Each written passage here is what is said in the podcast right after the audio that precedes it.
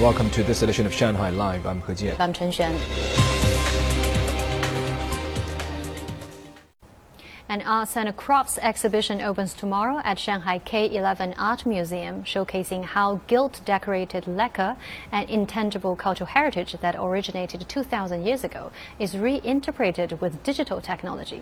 Zhang Yue was there and finds out the highlights. With the help of touch screens, light, and sound effects, visitors are able to travel back in time to the Qing dynasty and immerse themselves in the world of black paints and gold. 14 groups of authentic antiques are being presented, showcasing how gilt decorated black lacquer was used in the early Qing dynasty. A story pops up on the screen when I wave my hand, which is a fun way to learn history and how traditional Chinese culture and art collides with European. It is more interesting than sitting there and watching a 30 minute video. The gilt decorated black lacquer style can be seen on cabinets, chairs, tables, and incense stands. 200 years ago, the technique was adopted by Westerners when Guangzhou became the most important foreign trade port in the world.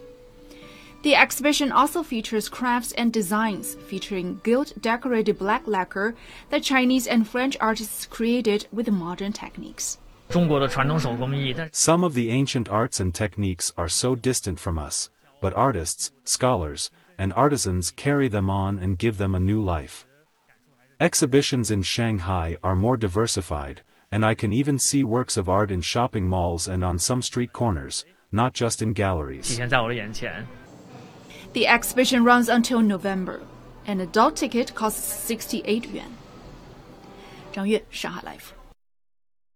Now, the death toll from the magnitude 6.8 earthquake that hit Luding County in Sichuan province on Monday has risen to 82, and 35 people remained missing as of 8 a.m. today.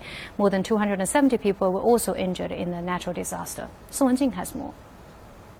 Telecommunications were restored today in Moxi, Detuo, and Yanzigou towns, all within 20 kilometers of the epicenter after repair teams fixed damaged facilities. In Moxi, many roads were heavily damaged by mudslides, forcing rescue teams to build a suspension bridge to get trapped people to temporary shelters. Five of the town's villagers are in the mountains, where most roads were damaged.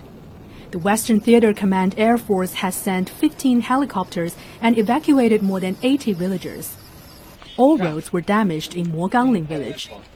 Rescuers had to climb slippery mountainsides with slopes of about 70 degrees to reach the village. One villager was still missing. This morning, 45 firefighters from Kangding City's Forest Fire Brigade crossed the cliff with ropes to reach the village and search for the individual. And in Ya'an City, 48 kilometers from the epicenter, rescuers reached Xingfu village. They found 14 people who were trapped after more than 20 hours of work. There are eight temporary shelters in three villages here. Apart from transferring injured people, the helicopters will also send deliver necessities such as rice, cooking oil, and blankets. Everyone will be cared for. The weather forecast called for moderate to heavy rain in parts of Luding County.